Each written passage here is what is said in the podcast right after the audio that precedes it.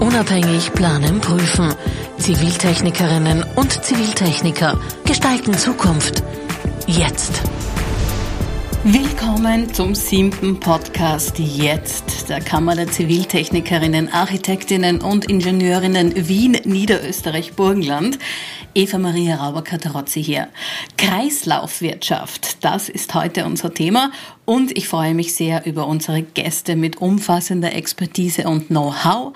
Heute im siebten Jetzt Kreislaufwirtschaft Podcast. Seitens CT-Kammer Wien Niederösterreich-Burgenland Sektionsvorsitzender Architektinnen und Architekten, Architekt Thomas Hoppe von Hoppe Architekten seit vielen Jahren engagiert für die Architektenschaft und Bauen im Bestand. Herr Hoppe, vielen Dank, dass Sie Zeit gefunden haben. Herzlich willkommen im Jetzt Kreislaufwirtschaft Podcast. Herzlichen Dank, ich freue mich sehr, hier dabei sein zu können. Wir freuen uns auch in der Runde zu begrüßen Diplomingenieurin Dr. Anna Vera Deinhammer, Stabstellenleiterin Ressourcenschonung und Nachhaltigkeit im Bauwesen, Programmleiterin DuTank Circular City in Wien. Vielen Dank, dass Sie hier sind. Danke für die Einladung.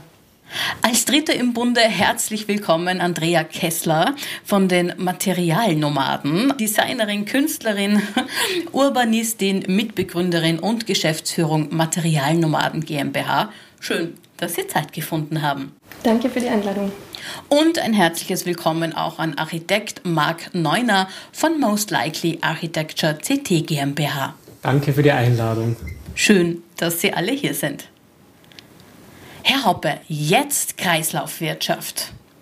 Was war denn bisher Ihr Beitrag zur Kreislaufwirtschaft? Ja, diese Frage stellt man sich dann plötzlich, wenn dieses Thema so virulent wird. Und dann habe ich eigentlich eine relativ einfache Antwort für mich gefunden die Gnade, dass ich ein Architekturbüro übernommen habe oder mitleite mit meinen Eltern, dass sich schon immer mit Bauen im Bestand beschäftigt, hat es mir sehr leicht gemacht zu behaupten, dass ich mich eh schon immer damit beschäftigt habe, weil wir haben die Häuser und die Gebäude im Kreislauf gehalten.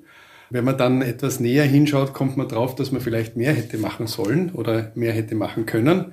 Und ähm, wir lernen auch dazu. Und deswegen würde ich jetzt sagen, wenn ich gefragt werde, was ich gemacht habe für die Kreislaufwirtschaft, leider zu wenig.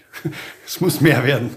Herr Hoppe, warum glauben Sie, dass Architektinnen und Architekten die richtigen Promotoren für Kreislaufwirtschaft sind? Ja, das ist eigentlich fast zwingend und logisch, weil wir sind oder oftmals dürfen wir die Ersten sein, die über ein Projekt nachdenken. Und ich glaube, wie wir gelernt haben, ist es ja so, dass Dinge, die am Anfang festgelegt werden, sind sehr leicht umzusetzen oder können weiterverfolgt werden oder vertieft werden. Dinge, die am Anfang in einem Prozess fehlen, die kommen später nur ganz schwer hinein. Also wir sehen das ja auch in Projektentwicklungen, dass wenn ein Raumprogramm am Anfang falsch ist, dann ist die Wahrscheinlichkeit, dass das Gebäude am Ende richtig ist, sehr gering.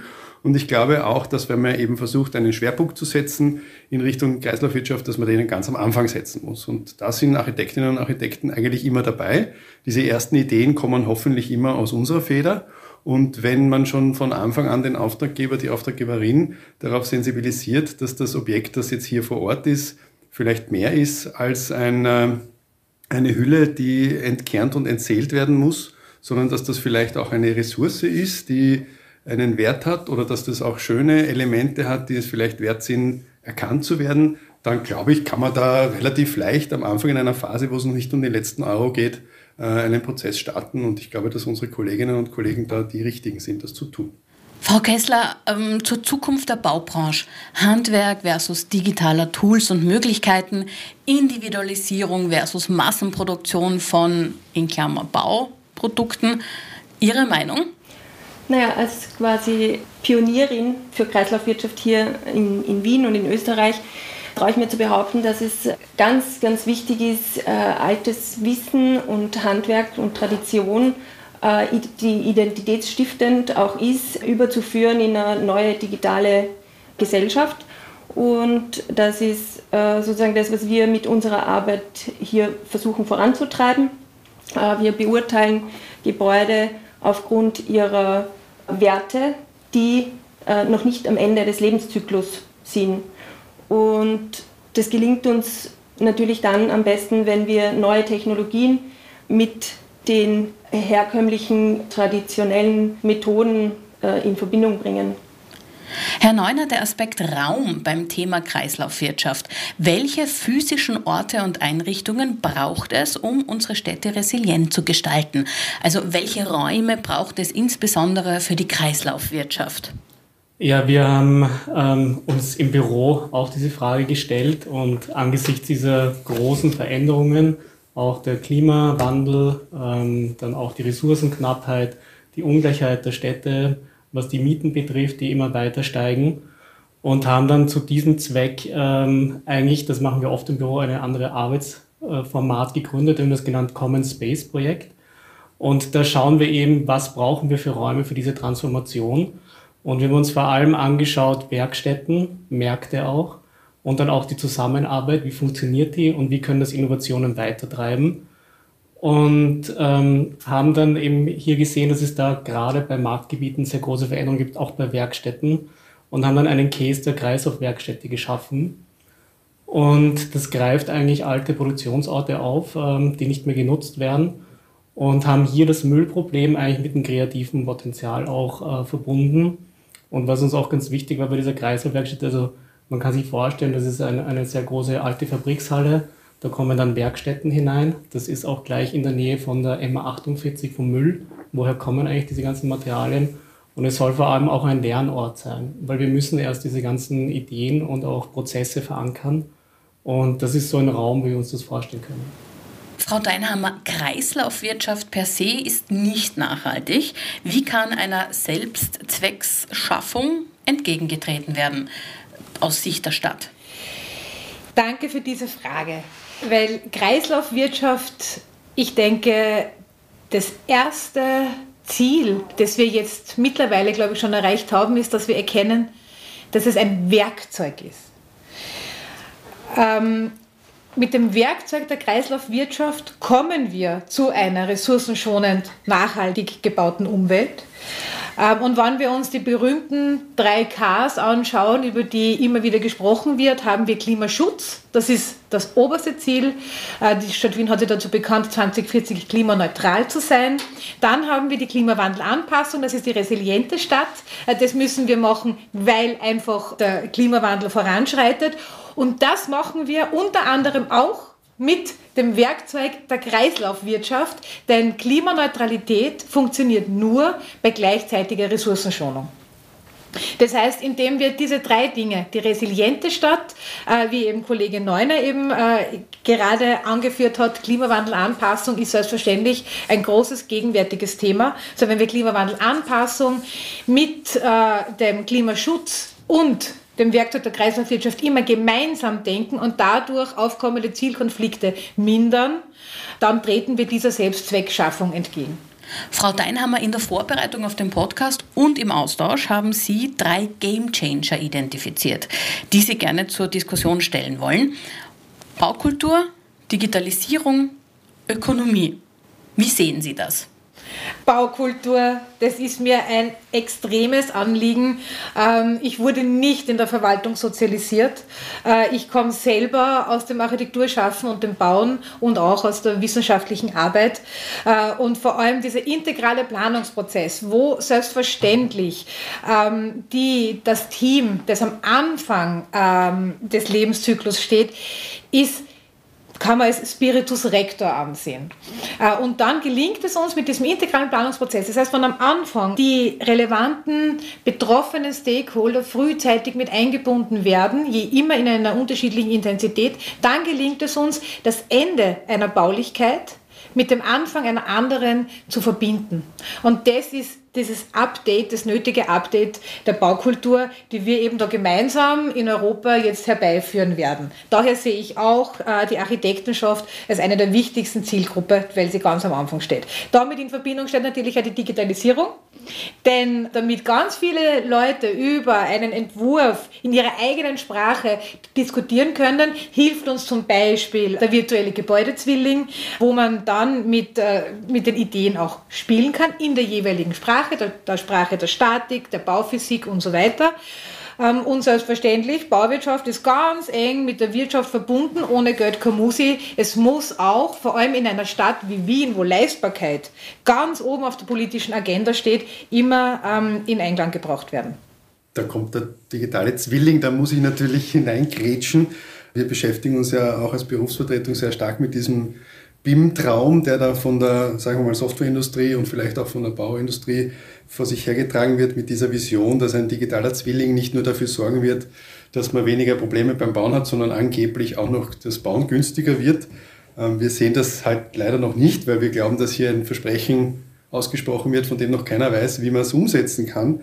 Aber was wir schon verstanden haben, und ich glaube, das ist auch der Zeitpunkt darüber jetzt zu sprechen, ist diese digitale Darstellung der Planinhalte, ich nenne es jetzt trotzdem mal BIM-Modell, auch wenn mir das sehr schwer fällt, äh, bedarf noch einer Nachschärfung der Tools, und zwar der generischen Software, die zum Teil es nicht möglich macht, mehrschichtige Bauteile so darzustellen, dass später ihre Rezyklierbarkeit quasi ablesbar wird. Also das heißt, die werden als Kompositbauteile eingebaut und die bleiben sie dann auch. Und dann tut es mir halt sehr sehr leid, dann wird es halt sehr, sehr schwierig mit dem Urban Mining oder mit der Situation und mit der Fragestellung überhaupt, wie der Gebäudezyklus über dieses Gebäude zu rechnen ist, wenn man die Bauteile gar nicht mehr trennen kann. Also da haben wir einen ganz großen Nachholbedarf. Lustigerweise nicht wir, äh, sondern die Softwareindustrie und die Bauindustrie. Aber wir haben den Nachholbedarf, weil wir es gar nicht verstanden hatten bis jetzt, dass das vielleicht ein Problem sein könnte.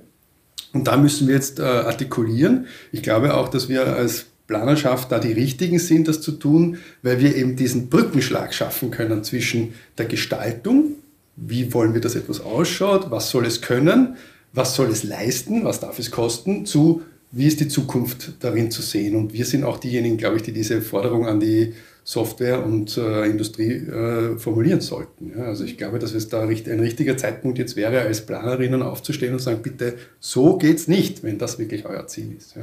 Übersetzt es in unsere Sprache sozusagen. Ja? ich hoffe. Genau, ich glaube auch, was das Übersetzen betrifft, oder wir haben jetzt sehr viele Begriffe gehört und haben sie noch nicht mal also quasi analysiert, was bedeutet überhaupt Kreislaufwirtschaft.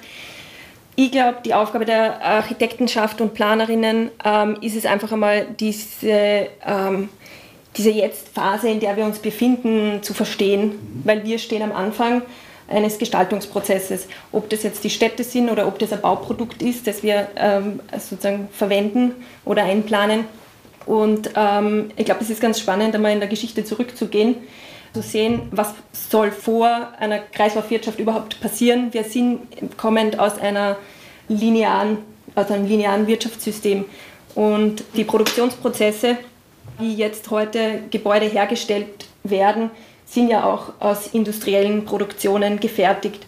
Was bedeutet das jetzt? Die Digitalisierung führt ja zu einer Individualisierung und durch diese Änderung in der Produktion, wir haben es ja gehört, wenn man in den Städten kleinteiliger produziert, weil es durch die Fertigung, durch die CNC-Technologie, durch die Artificial Intelligence möglich ist, dass wir lokaler produzieren, aber den Wissenstransfer auf globaler Ebene angehen.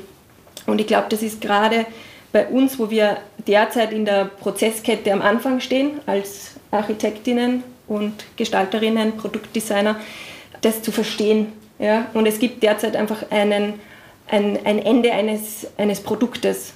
Und der Gedanke der Kreislaufwirtschaft ist, dass es eben kein äh, Ende gibt, wo ein Abfall entsteht, sondern dass Ressourcen möglichst lang im Kreislauf gehalten werden.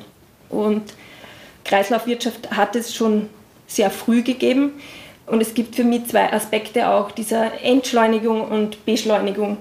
Wir müssen uns genau überlegen, wo beschleunigen wir, ja, im, im Change, im Ändern, im, im Denken. Da müssen wir ähm, radikal unsere Arbeitsweisen ändern. Und das andere ist, glaube ich, das Entschleunigen, äh, wenn wir uns anschauen. Und ähm, ja, wir sind so eine Generation der 70er Jahre, sage ich jetzt mal durchschnittlich. Vor uns liegt noch ein bisschen Zukunft. Aber seit wir diese Erde bewohnen, befinden wir uns in einem permanenten Wachstum. Und ich denke sehr stark, dass die Stadt bereits gebaut ist. Ja, und das führt mir auch wieder zum Herrn Hoppe. Ich finde es äh, sozusagen großartig, dass man als Architekt mit einem Bestand umgehen kann und umgehen wird. Immer mehr, weil ähm, ja, die Stadt ist bereits gebaut und ähm, da braucht es natürlich auch von der, von der Seite regulative Änderungen, um klare Regeln zu definieren. Und Möglichkeiten zu schaffen. Ja, also ich sehe auch, dass ein Großteil der Stadt schon gebaut ist ähm, und Ein sehr, sehr frühes Projekt, eigentlich eines des ersten von uns, war eine Einrichtung für ein indisches Lokal.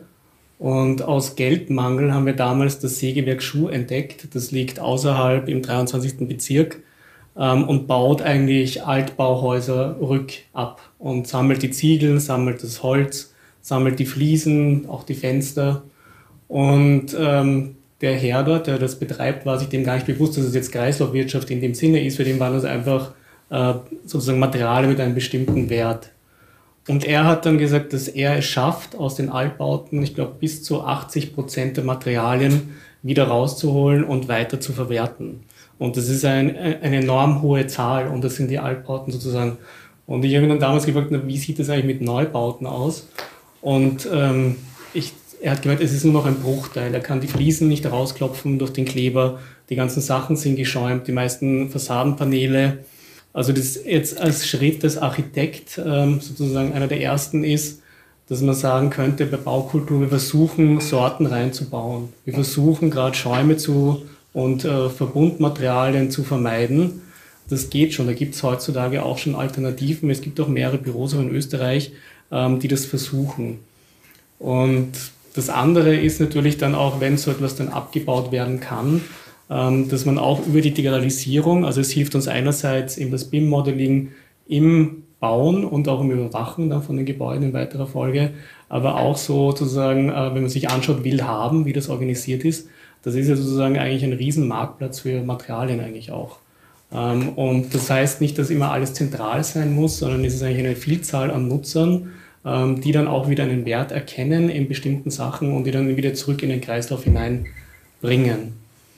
Und vielfach in unserer Profession, also jetzt in, Architektur, ist schon noch der Fall, dass ähm, leider sozusagen ähm, oft dieses sortenreine Bauen oder auch das äh, eher ökologischere Aspekte einfach Geld kosten sozusagen. Und dann ist natürlich die Frage, wie viel, wie viel Engagement zeigt der Bauherr? Und das ist dann bei vielen Bauprojekten ähm, enden wollen eigentlich. Also da hilft dann auch unser ganzes Kreative nicht. Da brauchen wir noch neue Regeln. Also das ist auch die Frage, genauso wie es irgendwann den ähm, Energieausweis gegeben hat, die Frage, gibt es nicht ein Rückbaukonzept, damit wir vielleicht wieder dorthin kommen, wo das Sägewerk Schuh war, dass wir 80 Prozent, falls wir es nicht mehr brauchen. Ziel ist natürlich möglichst lange, die ganzen Bauten aufrechtzuerhalten, aber wenn sie abgebaut werden, dass wir wieder schaffen, 80 Prozent in diesen Kreislauf hineinzubringen. Und da, da glaube ich, brauchen wir bald Konzepte und ähm, dass die aber auch kommen werden. Ich freue mich sehr, dass du das jetzt im zweiten Durchgang aus neuen Regeln Konzepte gemacht hast, weil ich glaube nämlich, dass wir hier eine, eine, eine Bereitschaft und ein Verständnis für die Sache schaffen sollten und dass wir aufpassen müssen, dringendst aufpassen müssen, dass wir nicht gleich einmal mit einer Regel anfangen, die dann vielleicht auch diese Abwehrreaktion auslöst. Also das Wort Konzepte finde ich da sehr, sehr gut. Das sind erstrebenswerte Ziele quasi und die würden uns gut anstehen als Planerinnen und Planer, wenn wir die eben mitverfolgen, weil es ist ein gesellschaftlicher Beitrag, den wir hier liefern, glaube ich, oder liefern können. Mhm. Du hast ja vorher über Kosten gesprochen und ähm, meiner Meinung nach, ähm, wenn wir die externalisierten Kosten mitdenken, dann bauen wir jetzt sehr teuer, weil wir diese Gebäude, die wir jetzt bauen, nicht mehr so zerlegen können. Äh, das ist natürlich eine große Herausforderung und es wird in den nächsten Jahren sicher Technologie, Technologien geben und es werden Technologien entwickelt, wie diese Verbundbaustoffe, wie man damit umgeht. Ja. Verbrennen ist immer noch eine Möglichkeit, aber ähm, wir wissen, dass das nicht die erste Option ist und wir ähm, befinden uns in der Kreislaufwirtschaft eben genau in, einem, ähm, in einer Pyramide, wo wir zuerst ähm, äh, überdenken müssen, was wir hier einer Nachwelt, einer, einer nächsten Generation überlassen. Und ähm, die Architektur und die, das Bauwesen ist noch immer eine Branche, ähm, die mit der Materie zu tun hat. Das bedeutet im Gegensatz zu den Kapitalmärkten, zu äh, Medien, die basieren äh, digital, da ist keine zeitliche Komponente damit verbunden äh, Materie in, in physischer äh, Masse zu bewegen. Und ich glaube, das sind einfach Dinge, die wir uns wirklich zu, vor Augen führen sollten, dass das Bauwesen, und, und das macht nun mal einen Großteil unseres gesellschaftlichen Lebens aus, dass wir Städte bewohnen und äh, und Strukturen schaffen, die unserer Gesellschaft Schutz bieten, Möglichkeit zu produzieren, zu wohnen, also alle Bedürfnisse abdecken. Und ähm, diese Masse, die bleibt uns. Und deswegen ist natürlich das Bauwesen auch relativ träge und wir sind nicht die Ersten, die hier diese Konzepte der Kreislaufwirtschaft umsetzen. Aber wenn wir sie verstehen, dann können wir morgen damit beginnen. Und genau bei diesem Unlearn-and-Change-Prozess möchte ich auch sehr gerne ansetzen, weil dieses Wort der Konzepte oder dieser, diesen, diesen, diesen Ausdruck vom Kollegen, ähm, den leben wir derzeit, also wir im Herzen äh, der Bürokratie sozusagen, äh, weil bis, wir haben es wir haben gesagt, bis 2030 müssen wir die Stadt auf dem Weg zur, zirkulären, zur, zur Zirkularität schicken. Und wir befinden uns jetzt gerade in der ersten Tranche. Also wir schauen jetzt bis Ende 2023, was können wir unter den jetzigen gegebenen regulatorischen, monetären und gesellschaftlichen Rahmenbedingungen entlang der gesamten Lebenszykluskette an Zirkularität in den verschiedenen Projekten einbringen. Ähm, es muss jetzt nicht das eine Projekt sein, das die Zirkularität rauf und runter spielt, äh, sondern wir wir, wir erstellen bei einer Neuplanung ein Rückbaukonzept. Wann wir wo sanieren, schauen wir, dass wir diesen Teil so gut wie möglich auf einen wiederverwendbaren Status heben und so weiter. Äh, wir haben auch ähm, die erste Recycling-Betonausschreibung Wiens ähm, mit der MA 48 auf, auf den Weg gebracht. Das sind lauter kleine Schritte, die gehen wir aber beständig, um, da, um dabei zu lernen auch, gemeinsam aus äh, von den Planerinnen und, und, Planern und auch den Ausführenden, welche Hausaufgaben auf regulatorischer Ebene müssen wir machen. Da spricht auch ein bisschen die Praktikerin aus mir, denn ich weiß, wir haben viele Vorschriften, wir haben viele Normen und daher ist es wichtig, genau die richtigen Rädchen zu finden, an denen wir drehen müssen, dass zunächst einmal der Zirkularität nichts entgegensteht. Dies wird bei der ersten ähm, Bauordnungsnovelle 2023, die große Klimanovelle, einmal passieren, wo wir darauf achten, steht sie der Zirkularität eh nicht entgegen und ab 2024 beginnen wir unser eigenes Rad zu drehen. Denn wir wissen, dass derzeit äh, Zirkularität noch nicht wirklich Eingang gefunden hat in Regulative und Normen und Ausschreibungen und so weiter.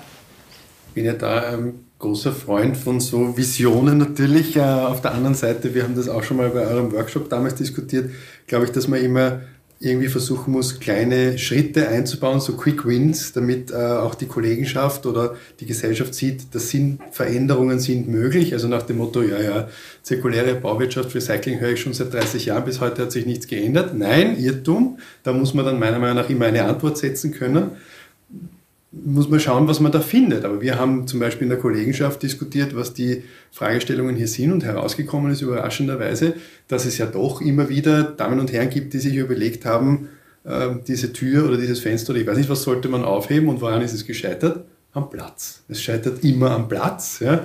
Äh, ein nettes Beispiel ist natürlich die Kartause Mauerbach vom Bundesdenkmalamt. Dort darf man auch nicht mehr anrufen, wenn man sagt, ich hätte noch ein paar Steine, dann sind die bitte um Himmels Willen nie. Wir wissen eh nicht mehr, wohin damit.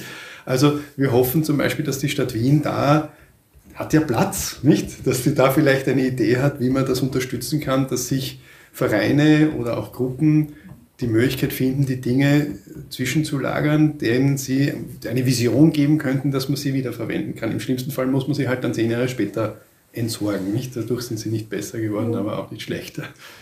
Das Zwischenlagern ist das eine. Wir haben ja auch schon sozusagen, es gibt ja auch international schon Plattformen, äh, dass man digital die Informationen mal zusammenspielt. Und da sind ja wiederum die Planenden und die Bauherren die, die als Erster wissen, wann in wie vielen Jahren ähm, Material und Ressourcen frei werden.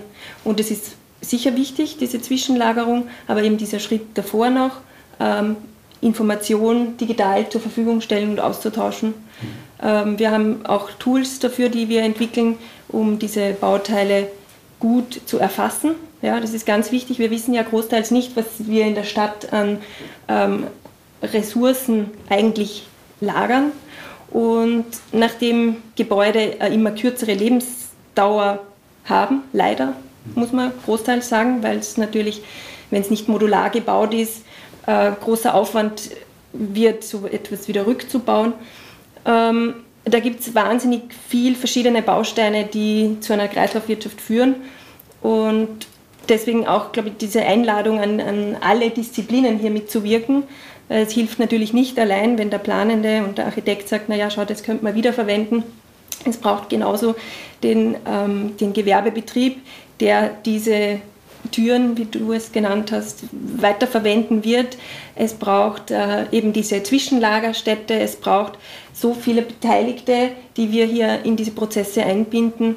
Und ich glaube, dass es gut ist daran, in der Architektenschaft auch dieses Bewusstsein zu schaffen, dass äh, man diese Prozesse mitdenkt vom Beginn eines Bauwerks bis eben dann auch zum Rückbau und diese langen Lebenszyklen zu ähm, denken und dementsprechend verantwortungsvoll zu planen. Und damit, dass wir in dieses dynastische Denken kommen, brauchen wir äh, auch das, den Wunsch und das Verständnis aus der Gesamtgesellschaft, denn wir sprechen hier über einen gesamtgesellschaftlichen Paradigmenwechsel. Also äh, wir im Bauwesen sind ja davon abhängig, dass sich die gesamte Wirtschaft hin zu einer Kreislaufwirtschaft begibt, wie es auch der europäische Grüne Deal ja auch ähm, erfordert.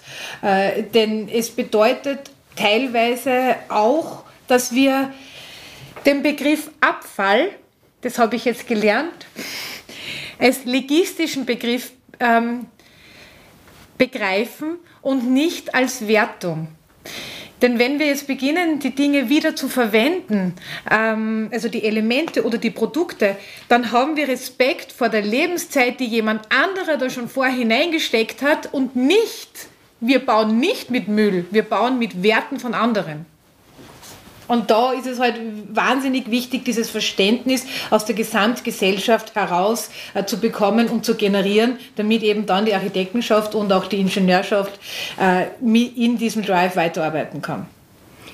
Mhm. Das Schöne ist ja, dass wir jetzt äh, von Energien sprechen, die Bauteilen zugeführt werden. Das heißt, wenn wir Energie aufbringen, um etwas herzustellen, dann rechnen wir das mittlerweile in CO2 und nicht mehr in Geldwert. Was wir in unserer Arbeit tun, ist ja dem Material eine, eine Dienstleistung äh, beizufügen. Das heißt, wir bearbeiten es, aber das Material an sich ist, ist unendlich viel wert. Also das ist ähm, auch ein Umdenken und ich glaube, so wie ähm, du das erwähnt hast, dieses begriffliche, diese Begriffe verwenden ähm, und das ist schon der erste Schritt, um gut mit den vorhandenen Ressourcen umzugehen. Ich verstehe das ja so, dass da steckt Arbeitszeit und Lebenszeit drinnen, aber auch Wissen und Fachwissen. Und dieses weiter bearbeiten oder transformieren dieser Bauteile ist ja dann auch eine Leistung, die wir hier lokal erbringen können. Also sichert im weiteren Sinne nicht nur Arbeitsplätze, sondern auch, dass dieses Wissen erhalten bleibt. Nicht? Wir sehen das ja als Architektinnen, sehen wir das ja immer mehr, dass wir Handwerk verlieren, Dinge, die also mein Großvater war auch Architekt, die er damals ausgeschrieben hat, bekommt man heutzutage gar nicht mehr. Ähm, ist nicht immer schlecht, aber manchmal ist das halt traurig, ja, und dann denkt man sich, das ist weg, ja, und vielleicht könnte man über diese, oder ich habe zumindest die Hoffnung, dass über diesen Weg viele Dinge, ich nenne jetzt nochmal die Tür, weil da eben ein Tischler vielleicht besser weiß, wie man etwas fügt und nicht nur stranggepresst irgendwo abschneidet, äh, erhalten kann und, und damit auch äh, vielleicht für die Zukunft dieses Handwerk sichern kann. Mir fällt noch was ein. Ich habe äh, im Vorfeld äh, mit einem anderen Architektenkollegen äh, dis diskutiert, mit Christian Knapp, und der hat so was Poetisches gesagt. Er hat gemeint, er ist draufgekommen, die Architektenschaft ist im Grunde das soziokulturelle Gelenk in unsere Gesellschaft, um genau diese Prozesse der Wiederverwendung, des Respekts für, unsere, für, für unseren Bestand ähm, zu steuern oder herauszufordern. Und diese, dieser Begriff des Gelenks, ich habe jetzt beim Weg hierher drüber nachgedacht, äh, ich finde das irrsinnig schön, denn das passt perfekt mit einem anderen Beaumont, das ich von einem Ressourcenmanager ähm, gelernt habe, ist, der hat gemeint, Anna Vera, du musst immer darauf achten, Prüfe, wer sich ewig bindet, respektiere die Schicksalsgemeinschaft der Bauelemente. Das heißt, dieses, ähm, dieses Fügen der Teile, die zusammenpassen in ihrer Lebensdauer zum Beispiel, das ist doch genau diese Gelenksgeschichte. Und wir die, wenn wir die auf die Gesellschaft übertragen, ähm, dann haben wir, glaube ich, einen, den nötigen Pathos, um diesen Paradigmenwechsel ähm, wirklich zu vollziehen. Da könnte ich jetzt noch mit dem ähm, ergänzen, dass ich mir das jetzt angeschaut habe, der Herr Vitruv aus, von 1490 äh, der das erste Architekturbuch geschrieben hat, hat von zehn Disziplinen gesprochen.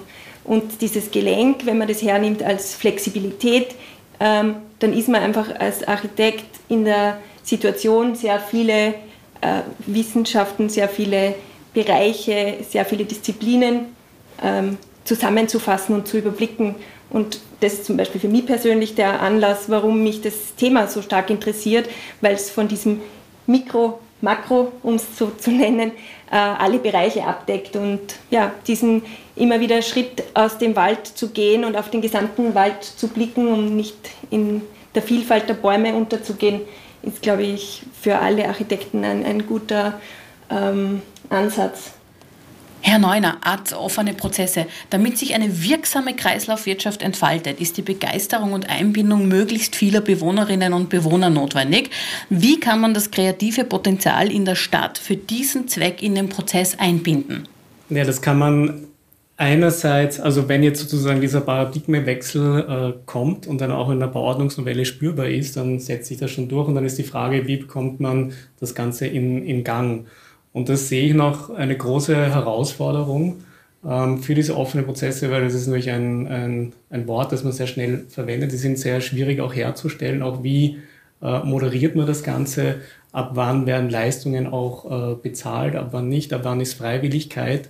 Ähm, und also wenn es jetzt gerade um dieses kreative Potenzial geht, während Corona-Krise hat äh, die Wirtschaftsagentur eigentlich zwei Fördercalls gemacht, die waren sehr, sehr kurz weil es soll ja nicht so sein, dass dann über Ideen, äh, auch, dass es ein Geschäftsmodell wird. Ähm, auf der anderen Seite soll man auch nicht ewig lange Konzepte ausarbeiten, die dann auch nichts werden. Und da hat die Wirtschaftsagentur eigentlich das zweimal sehr geschickt gemacht. Sie hat sehr kurze Calls, äh, sehr weit gerichtet. Ähm, dort hat man eine, eine A4-Seite eingereicht und dann in einem nächsten Schritt nach einem ersten Auswahlverfahren, wo dann auch verschiedene Kreative zusammen ähm, sozusagen geführt wurden oder gefragt wurden, ob sie nicht am selben Konzept weiterarbeiten wollen, ähm, ging das dann in die nächste Runde und da gab es dann auch eine Finanzierung. Und so kann man schon die Ideen von ganz vielen auch abgreifen. Und das Wichtige ist dann natürlich auch, dass sie dann in diese Realisierungsphase oder auch in eine Art Umsetzungsphase kommen. Ähm, wenn es jetzt einfach auch Ideen sind, also wie züchte ich zum Beispiel Materialien oder wie kann ich noch besser etwas recyceln. Ähm, und ich glaube, dass da dann eigentlich auch von der Stadt Wien eine Art äh, Prozessbegleitung erfolgen sollte, könnte oder gewünscht wäre. Ähm, also wir haben das auch gemerkt äh, bei unserer Idee der Kreiselwerkstätte. Ähm, die hat recht viel Resonanz dann erfolgt sozusagen.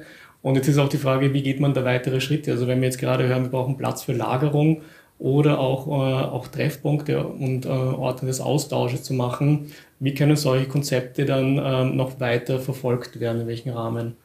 Ähm, und, und ich glaube, da gibt es eben, da muss man sich europaweit umschauen. Es gibt sehr gute Fördercalls, ähm, die sehr gut funktionieren. Ähm, toll war zum Beispiel auch das von Anne Hidalgo in Paris.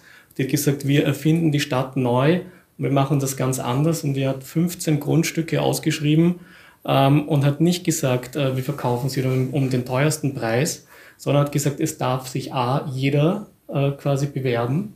Da wurden in einer zweiten Runde wurden dann Teams auch zusammen, ähm, ich sage nicht geschnürt sozusagen, das ist aber, aber gesagt, vorgeschlagen, ob sie nicht zusammenarbeiten wollen. Und dann gab es einen Beirat und der hat dann gesagt, diese Idee ist die beste für die Stadt langfristig. Also es ging nicht sozusagen, wer nützt am meisten das aus, wer schafft die meiste Rendite, sondern es geht genau um diese Folgekosten eigentlich und eine positive Entwicklung und hat dort dann 15 Projekte ähm, umsetzen können. Die sind gerade in der Umsetzungsphase, die dann auch wirklich ein anderes Bild von der Stadt zeichnen und auch von Architektur. Und ich glaube, ähm, dass man auch seitens der Kammer und auch der Stadt Wien nach solchen Konzepten suchen sollten. Also wie können wir Wettbewerbe erweitern? Die finden noch immer sehr, sehr klassisch statt, in meinen Augen. Ähm, und wie können wir Prozesse aufsetzen, ähm, die einerseits viele animiert hat mitzumachen und dann aber auch in einer weiteren Folge zu Resultaten führt auch. Ja, das ist ja ein, ein fast schon konkreter Wunsch, oder? Die Kammer ist vorgekommen. Die finde ich interessant, die Fragestellung, wie man hier einen Schwerpunkt setzen kann. Natürlich schreiben wir keine Calls aus, aber wir können uns versuchen, da einzubringen. Mir fällt jetzt ein, die nächsten Wohnbauträgerwettbewerbe, die haben ja immer wieder Schwerpunkte. In letzter Zeit hat sich mehr Richtung Generationenwohnen entwickelt. Ich glaube, dass das eine ganz wertvolle Anregung ist, zu sagen, bitte schauen wir mal, ob wir im Sinne der Kreislaufwirtschaft oder der Nachhaltigkeit, ich weiß, ein schwieriges Wort, ja, aber was ist am besten für die Stadt an dieser Stelle, das Wettbewerbsmodell einmal auf zusammen. Ich glaube, der Stadtbaudirektor ist ja da auch äh, sehr interessiert an solchen Ideen. Und das wäre sicherlich eine extrem interessante Fragestellung, die sich dann eben wegbewegt von diesem klassischen, wie schaut die perfekte Wohnung 2027 aus, sondern wie vielleicht, wie schaut ein interessantes Stadtquartier 3027 aus, wenn das nämlich das letzte sein wird, das noch steht oder so irgendwie. Also ich halte das für einen sehr konkreten Vorschlag und interessanten Zugang. Ja. Also als Planer auf jeden Fall. Ich weiß nicht, wie die wie seht ihr das? ja, ich halte das auch für einen sehr konkreten und sehr interessanten Vorschlag. Äh, wir arbeiten an ähnlichen Konzepten. Äh, dafür bin ich jetzt nicht zuständig und mag ich dem jetzt nicht unbedingt vorgreifen. Aber so viel kann ich schon sagen. Äh, die, die, diese Ideen, die aus Barcelona und Paris zu uns gekommen sind, die sind schon mittlerweile auch in sehr konkreter Umsetzung begriffen in Wien. Also sprich, Superblock, aber eben auch äh, in Richtung des partizipativen Klimabudgets, äh, in diese Richtung agieren. Also denken wir nicht nur, sondern agieren auch in diese Richtung. Herr Hoppe, welche Schritte kann und wird die Sektion Architekten als Berufsvertretung setzen, damit die Kreislaufwirtschaft Einzug in den Planungs- und Bauprozess hält? Ja, wir haben im Nachgang zum äh, schon erwähnten, zuvor erwähnten Workshop beschlossen äh, in der Sektion, dass wir einen Ausschuss gründen wollen, der sich mit Kreislaufwirtschaft beschäftigt, äh, haben auch schon interessierte Kolleginnen und Kollegen angesprochen und sind kurz davor, diesen ins Leben zu rufen. Äh, das Ziel wird es sein, erste bewusstseinsbildende Papiere, nenne ich es jetzt einmal, zu generieren. Schauen wir mal, ob wir so weit kommen, dass wir eine Design Guideline schaffen. Ähm, aber auf jeden Fall ist unser Ziel für die nächsten zwei, drei Monate, dass wir zumindest den Prozess äh, so starten, dass es, wenn schon nicht eine gesamtheitlich abgestimmte Meinung zu dem Thema, zumindest erste Standpunkte gibt, die alle Kolleginnen und Kollegen teilen können und dass wir eben ein Verständnis hier äh, schaffen. Man merkt es ja eh schon im, im Gespräch, im Diskurs, dass da jede Planerin und jeder Planer sehr schnell das Gefühl hat, etwas beitragen zu können und auch zu wollen. Ja, und ich glaube, Unsere Aufgabe wird es hier nicht sein, Regeln aufzustellen oder Preise auszuloben, sondern für Bewusstsein zu sorgen, dass es das Thema gibt. Wir haben auch in der CD-Akademie einen entsprechenden Kurs äh, unterstützt und äh, initiiert. Und wir werden dafür sorgen, dass in unseren Medien, also ich spreche jetzt von unseren Kammermedien, von CD-Dialog über der Plan, dieses Thema jetzt aufgegriffen wird. Schaut dann vielleicht ein bisschen so aus, als ob wir mit der Welle schwimmen, aber macht ja nichts. Ja? Also vielleicht schwimmen wir mal nicht hinterher, sondern sind auf der Welle, das ist in Ordnung. Und äh, ich glaube, dass es hier sehr schnell gehen wird, weil es eben ein Thema ist, zu dem man, glaube ich, auch gut etwas beitragen kann. Ja. Zum Schluss in die Runde. Gibt es von Ihrer Seite für heute in diesem siebten Podcast noch offene Punkte, noch Anregungen, ein Schlussstatement? Bitte schön.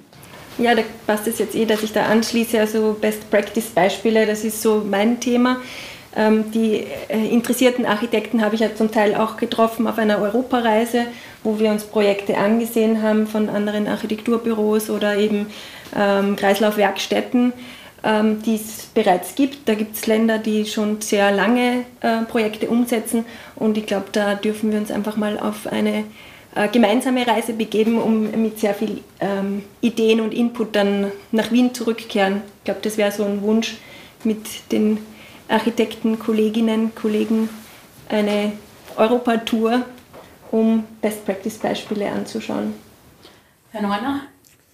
Ähm, ja, ich glaube, dass das Thema Kreislaufwirtschaft äh, oder zirkuläres Bauen generell ein, ein irrsinniges Potenzial für die Architektur ist und ich glaube, dass das sowohl von den Kunden und von den Bauherren und Bauherrinnen, Architekten, Architektinnen sehr geschätzt wird, weil wir wieder das Material anders behandeln und dadurch auch die Baukultur einen höheren Stellenwert wiederbekommt. Also wenn wir jetzt die letzten 30 Jahre nach hinten schauen, dann gab es ja auch sehr viele Entwicklungen, wo wir Architekten und Architektinnen sehr unglücklich waren, weil das Material einfach einen ganz anderen Wert bekommen hat. Es wurde schneller weggeschmissen, schnellere Lösungen. Es war, es gibt auch diesen Text von Rem Koolhaas, Junk Space eigentlich. Also gerade wenn man bei Shopping Malls sich diese Sachen anschaut, das beschreibt ja sehr schön, wie diese ganzen Gipskarton-Sachen und dahinter das, ähm, dass wir mit Hilfe dieses Kreislaufgedankens wieder einfach einen neuen Zugang zur Architektur schaffen können, auf den sich alle sehr freuen und das eigentlich sehr positiv ist. Ähm, und wenn man sich eben diese Kreislaufwirtschaftssystem anschaut, dann ist es nur eine Frage in dieser Organisation. Weil es sind Nachfolgekosten und wir kommen in die nächsten Jahre immer stärker in diese Zeitspanne, wo die Nachfolgekosten äh, spürbar werden, wo es auch ähm, gerade was dieses Klimawandel betrifft, ähm, sehr, sehr große Investitionen geben muss. Ähm, und dann kommt endlich diese Nachfolgekosten werden von Anfang an reingerechnet. Und dann bin ich mir sicher, dass wir dann auch wieder den Baustandard verbessern können und bessere Lösungen schaffen. Frau Deinhammer.